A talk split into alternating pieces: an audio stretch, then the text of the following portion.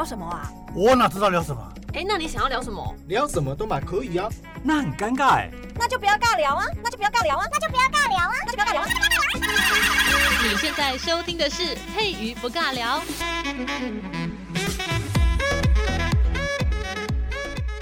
Hello，这里是佩宇不尬聊，我是佩宇。我们今天这一集呢，就会把宋代花间这个内容把它讲完哦。那么上次呢，刚好断在那个时代技法的地方，所以我们今天呢，就要来聊一聊时代技法。听起来非常的硬哦。其实我刚我刚刚就是读的时候也觉得蛮硬的哦。这阵子在看里面一些古文的一些字啊，就觉得灰熊会痛苦。那我们今天呢，大家就一起来痛苦一下哈。我们把时代技法讲完。关于这个压花纸的制作啊，其实在五代末的时候啊，一位叫做陶谷的人哦。啊，他写了一部书，叫做《清异录》。清是很清楚的清，异是这个异端的异啊，录就记录的录啊。清异录，它里面就描写的相当的详细。他说，这个有一个人呢、叫做呃陶乙子直，哈，他非常善于去造那个五色。间哈，这个花间那个间，他说光景精华哦，压纸板是沉香木做的，然后刻山水有这个灵火，还有折枝花果，或者是有这个狮凤啦啊虫鱼啊，有八仙啊，甚至连钟鼎文字都有，每一幅都不同。然后这个文秀奇戏，号亚光小本哈。他说啊，这个余长寻极绝啊，这个以直云妙处与作墨同，用胶有工卓耳。好，那这个。刚刚讲的是有点，它其实是文言文啊，我刚刚加了一点中文进去，好的，不是中文，就是白话文进去，让大家比较好理解。那其实就是从这一段文字就能够发现，说压花间纸又称作压花小，呃，不是压花，压光小本啊，光就是光彩的那个光，压光小本，它是先经过染色，然后再压花的一种高级的书法用纸。然后，毕竟我们是要写字在上面嘛，我们上面几集呢，呃，聊到的很多都是这个呃文人他们。书信往来之间会使用压花笺纸，那因为是书信往来，书法就是要用来写字的嘛，所以呢。这个 paper 是用来写字的，只是这个 paper 呢非常的漂亮，这样。然后它的压花板的材质呢是沉香木，那图案就包罗万象哈，甚至连这个钟鼎文字都有。那前面几集就已经有讲过什么螺纹压花间啊这种哈，身上穿的衣服上面的那种缝线的那种特色啊，他们就会把这些缝线的特色把它压到纸上面，也把它作为一种非常精致的那种。铺排或者是装饰哦，然后呢，刚才他的文字里面还有提到了折枝花果，嗯、其实呢，他这个内容我们可以去参考苏轼啊，苏东坡苏大大，他有一篇呃书信叫做《致运句太伯》，那上面他所印的那个折枝的梅花，啊、还记得上面好像忘记哪一集了哈，其实前面几集应该是才一集而已吧，有讲到一幅那个尺牘，它上面所压的是。一个双耳的瓶子，就是那个花瓶，它有两只耳朵，然后那个瓶子里面还插了一些梅花，那梅花上面还有颜色，对吧？它其实呢，就是我们把古人很好玩，花堪呃这个，诶 花开堪折直须折哦，太久没读书了，这脑袋突然间文思不全用，就是我们会把一些漂亮的花朵。还是长在树上的一些漂亮的花，我们把它折下来，然后插到花瓶里面去，所以它就会把我们这些古人他们平常生活的那种情趣，他的生活习惯、生活情趣，或者是他摆放的一些餐桌美学啊，他就把那个美学，然后移到他的那个呃这个书画纸上面哈，他的高级的书法用纸上面，把它印在上面。所以呢，折枝花果呢也是很常出现在这些用纸上面的。那么根据陶谷他所描述的这种很繁复的工序哦，其实就可以看出。这一类非常精美的染色的这个亚光纸啊，在五代的时候就相当的成熟。那如果大家有兴趣的话，可以去上网找那个李建忠他的童年帖哦，就是相当精彩。那么陶谷他在后面他是有讲到那个用胶，对不对？哦，用胶不知哈，所指为何哈？真的不知道他用什么胶啊，因为文字上面没有叙述他用什么样的。胶胶材，但是呢，它就是说有用用胶的那种用法，可能有工拙之分哦。那很可能就是指我们纸面上面会有一些那种很像胶水的东西，我们叫做叫做那个什么胶浆，它有点液态哈，或者是我们可以把它说，它是指那个花纹的那个花纹的面。好，花纹面所涂的一种非常特殊的物质，因为花纹上的那个表面涂层是怎么样给它涂上去的哈？现在年代不可考，因为毕竟哈，你看宋代传到现在，那真的有点距离，我们很难就去分析了。那么我们只能从古文里面去推断，根据明代的文献去记载，是涂在那个板上面，然后有点类似版画的方式来做印制。版画应该大家有概念嘛？哈，版画。像那个高廉啊，这个人啊，哈，他的出生年再讲一下，一五七三年到一六二零年哈，他就有介绍明代的这个金银印花间。好，古文又来了，有点痛苦，大家忍耐一下，我念一下哈。用云母粉、同苍树、生姜哈，我们吃饭那个生姜，还有灯草，然后这三样东西把它煮在一起，然后煮一天，然后用那个布包，就是用布把它包起来，然后要把它揉洗，就有点像。大家有玩过蓝染吗？我是没有，但是我看过蓝染师傅在染色、在染布的那种感觉哈。他说这三个东西哦，就是把它煮一天之后，然后用布把它包起来，然后去揉洗，然后再用绢包哈，用布。包的那个材质不一样哦，先用布包把它揉洗完之后呢，然后再用绢，绢是比较细的布，用绢包再揉洗一次，然后越揉越细，然后要把它揉到非常非常的细哦，那是最好的。就是刚才说到那三样东西，它是比较粗糙的嘛，但是你用布把它包起来揉洗之后呢，那些粉末的东西会越来越细。然后他说，你把它弄得非常细之后呢，收就把它收起来哈，收拾以棉纸数层置在那个灰缸的上面，然后去倾到那个粉。粉质在上面，然后把它晾干。好，有没有感觉很像在晒什么干粉，很像铺眼，对不对？很像我们在在那个嗯。因为我我住嘉义哈，那个台南大家有去看过那个晒盐嘛？我们就是把那个海水都弄进来之后，然后是不是要经过曝晒，然后要把它弭平，然后要越弄越细，大概就那种感觉哈。他说我们把它洗到很细之后呢，然后用那个棉纸，然后好几层把它放在那个灰缸上面，然后把那些粉汁啊倒到上面去之后，把它晾干，然后用五色煎，好五色煎，然后将各色的花板把它平放。然后呢，再用那个白剂去调粉，就是要调一些粉在上面。然后调上粉之后呢，再把那个粉刷上那个花板。那花板上面就有那些颜料了嘛。然后我们再盖一张纸上面去，印在那个花板上面。他说不可重踏哦。然后欲其花起故而哈，印成花如消银啊。如果用姜黄的。这个叫做诶姜黄煎汁的话呢，就是同白芨水调粉，然后刷板印汁，好花如销金。好，这个后面就比较复杂一点，就不解释了哈。反正呢，就是它这一段文字里面，它就非常明确的去提到我们去如何制作压花间啊，它所涂布所需要的一些物质跟它的功法。那或许呢，就可以用来想象宋代的压花间它的制作。高廉呢，它同时呢也提到说，利用这个白蜡跟蜜蜡来。打磨好，来打磨各色的那个尖纸，然后借以去凸显出雕版上面的这个花鸟的纹路，并且也说白蜡好比较瘦墨，白蜡比较瘦墨，就是比较呃，大家应该上几集有听过所谓的巨墨吧？就是如果你用其他的一些颜料去涂在那张纸上的话，因为毕竟这个纸是用来书写书法，是书信用的，书信的用纸。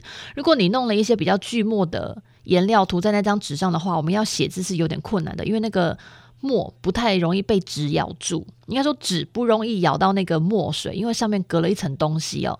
那要用白蜡这样的一个材质涂在这个纸上面的话，虽然它上面会有可以印图案，但是如果我写字的时候，那张纸才可以吸得住我这个毛笔上面的墨汁哦。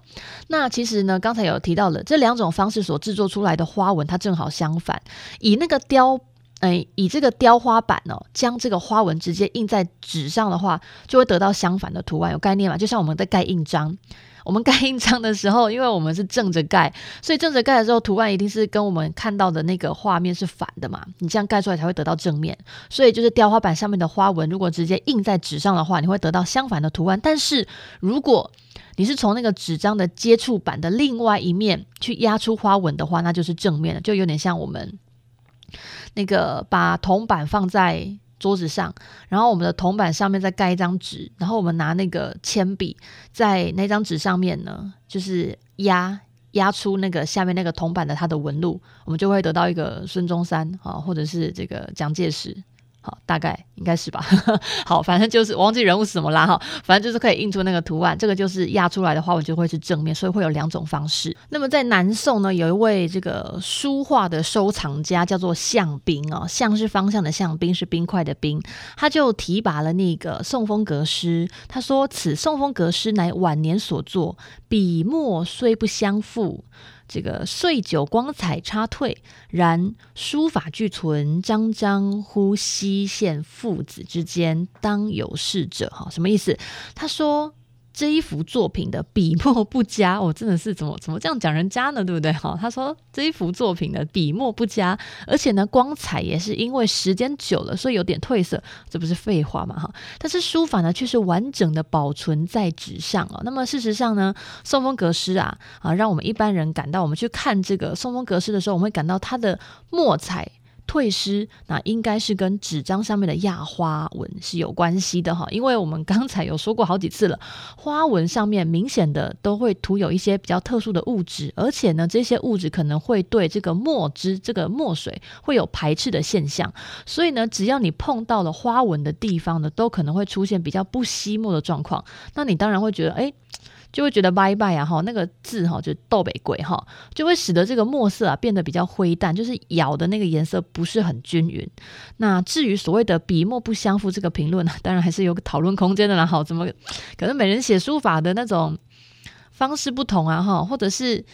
呃，用笔，我觉得有时候古人哈，因为毕竟这个香槟他是书画收藏家，所以他就看得非常的细哈。那有时候呢，我们用笔啊、用墨啊，可能古人呢说这个文房四宝，既然是宝呢，那一定非常的。有讲究，你看，光是一张纸就这么讲究，它的笔跟墨怎么可能不讲究？其实宋风格诗呢，这幅作品啊，在历代的评价家眼中都是黄庭坚哦非常重要的一个杰作，那也是北宋非常重要的代表书籍。呃，所以其实有有点难同意啦，说怎么可能会是一件叫做什么笔墨不佳的作品哦？那反之呢，其实这幅作品的四张纸的那个品质真的是相当的好。怎么说？它第一张纸。是鱼龙，鱼龙 fish，dragon 鱼龙。第二张跟第四张的纸呢是瓜叶纹的，然后第三张是花草，所以不论是从它纸张的长度，或者是纹路那种精致性啊，或者是它那个它的那个底纸。因为毕竟我们压花是另外压上去的嘛，所以本身那张纸的那个底纸的那个洁白度来看，这四张纸呢都不是一般书画的用纸哦。前三张是北宋等级最高的螺纹压花间，好几集都听过了，对不对？螺纹压花间是非常高级的一种 paper，所以我们去你去试着想想看，你在创作的当下，你能够拿到这么好、这么高级，已经是 top 级的 VIP 级的纸了，你怎么可能会使用很烂的毛笔跟墨去写？写他，那不就糟蹋他吗？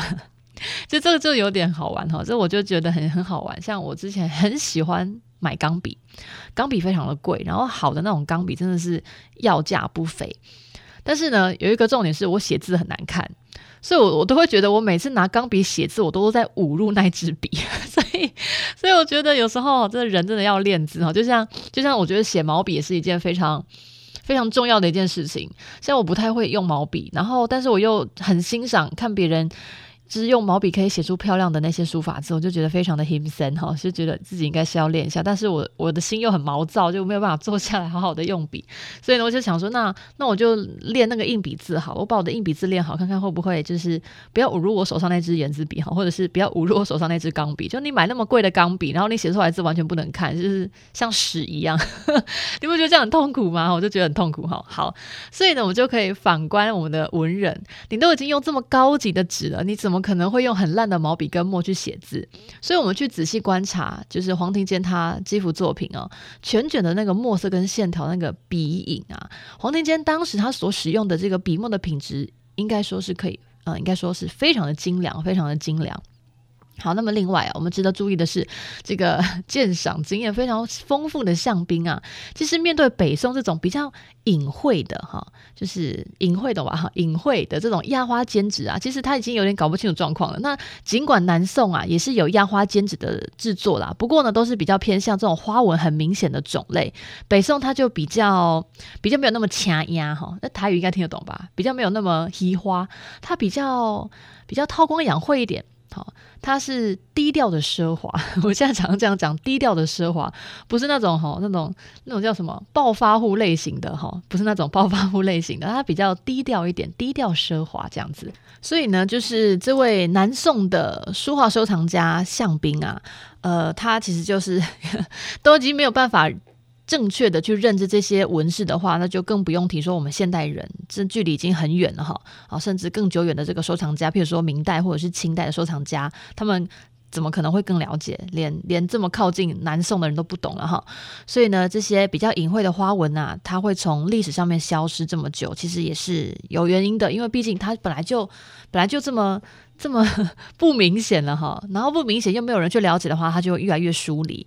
那么这种传世实物中的这种螺纹尖呐，还有这种隐晦的压花尖，其实真的是确实主要都是出现在北宋，在那种工艺制作上啊是比较有特殊的时代性呐，所以呢就会有那种说我们如果要研究的话，这种断代相面非常重要一种参考的价值，因为它就只有在那个时代有出现，就是比较隐晦一点的。嗯，那例如那个宋徽宗他的《池塘秋晚图》。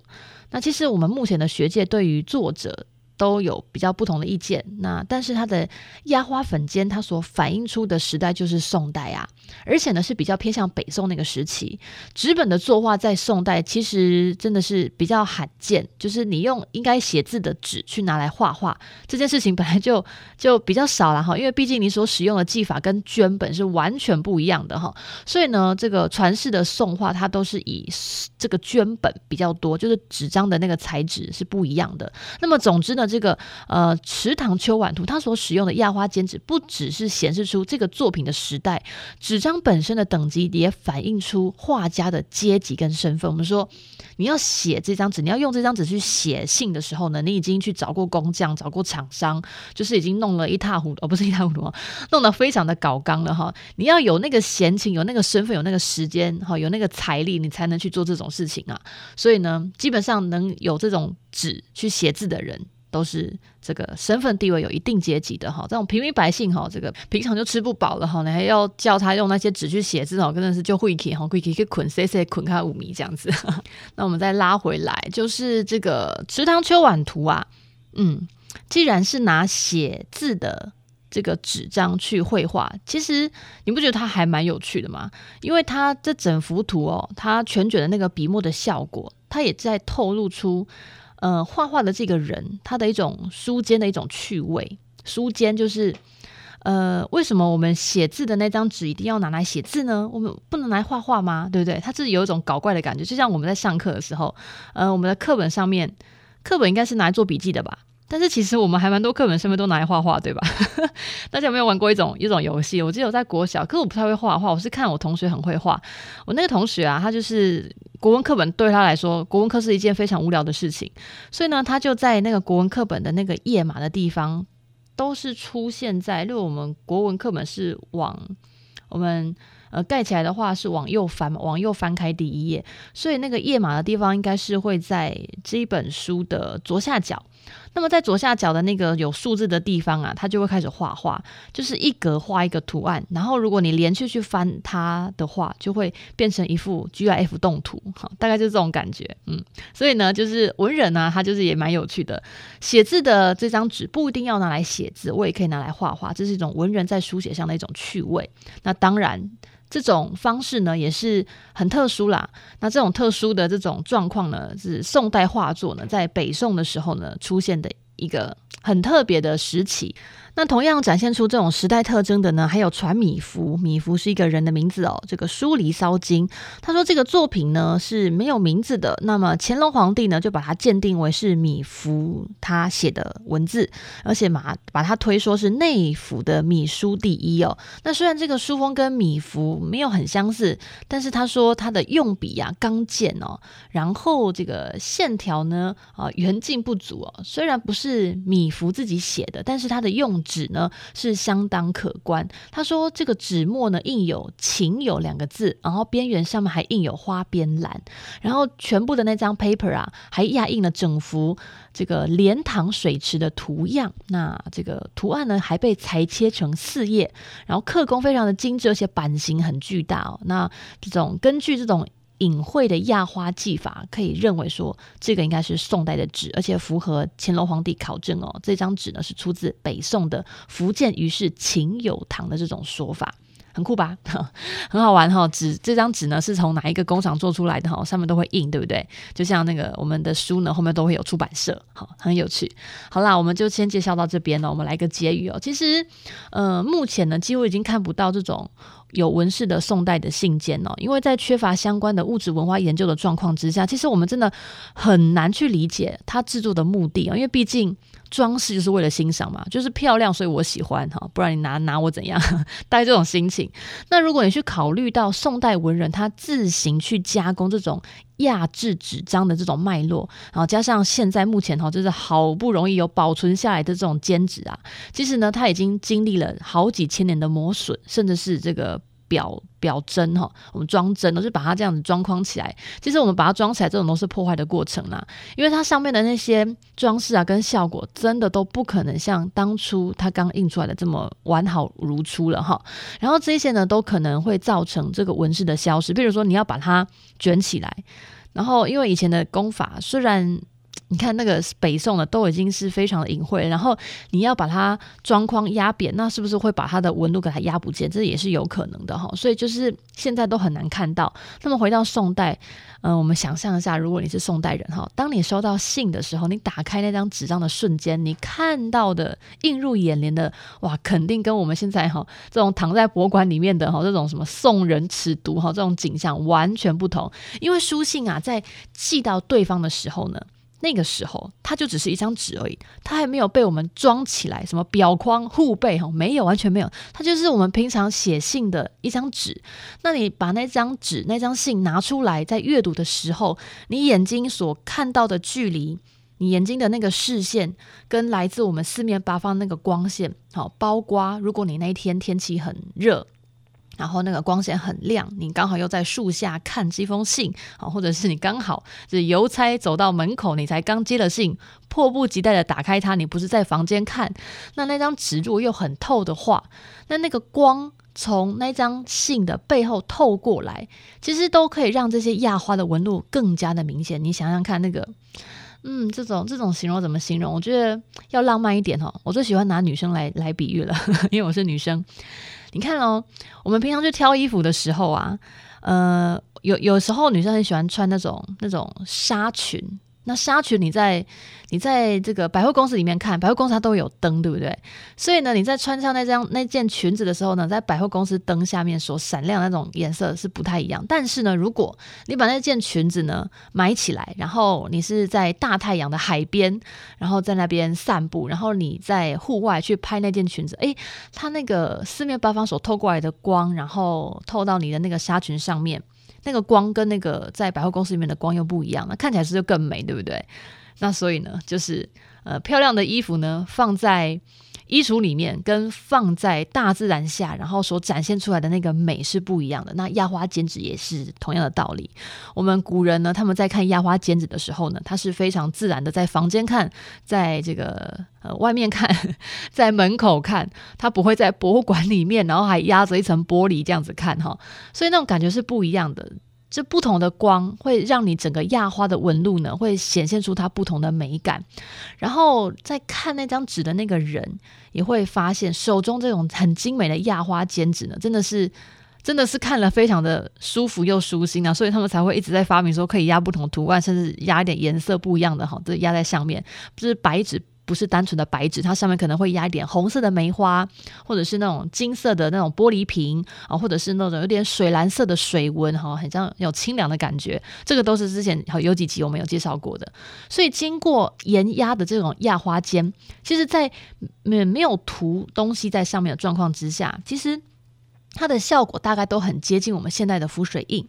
透过合适的光线呢，还是可以。看到图案的，但是因为到了现在，因为这些信就是被裱起来了，被装框起来了，所以压印的那个痕迹也会呈现那种很平整的状态。那因为你都已经压扁了哦，虽然。虽然还是有一点纹路，一点高低，可是你你被压扁了哈，你被压扁了，所以你的光线就很难透过，所以你就变成你的光线很难透过的话，你连看，你连欣赏那个角度也会被限制，所以你才会觉得啊，我为什么我去博物馆看的时候就看不到？我就我就看到一张纸而已啊，我只看到他写什么字而已，我看不到那张压花尖子上面所显现出来的图案。那是因为它背后没有透光，好，纸是很薄的。纸在书写的那个的，天啊，我今天讲话有点有点不太顺畅哈，这个鼻子应该是不太。不太配合，好，我们不管，我不不想剪，就这样子。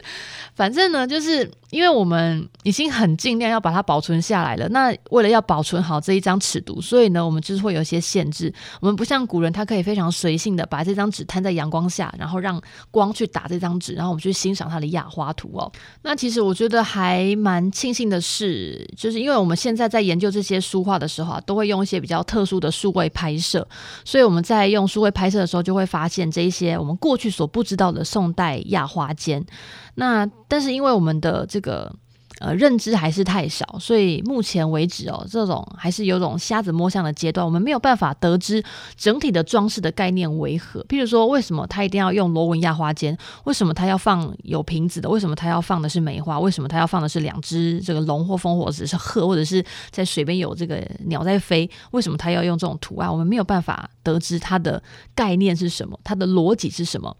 不过，其实我觉得这样也蛮有趣的，就是因为不知道，所以我们就会有更多的想象。我们会透过他所呃印上的那些图案去想象说，诶，为什么黄庭坚他要印这种东西？为什么苏轼他在写给朋友的信中他要用这这样子的花？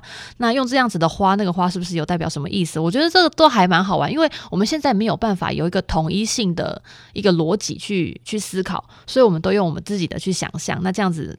用想象的，就会有更多的那种意外跟惊奇啊！那其实都还蛮有趣的啦。那宋代压花间哦，其实，在我们的故宫博物院里面，它就是之前有做一个特展。那我不知道最近还有没有。如果大家有兴趣的话呢，可以上网去找一些资料来看。我觉得他们拍摄的老师们都还拍的蛮不错的。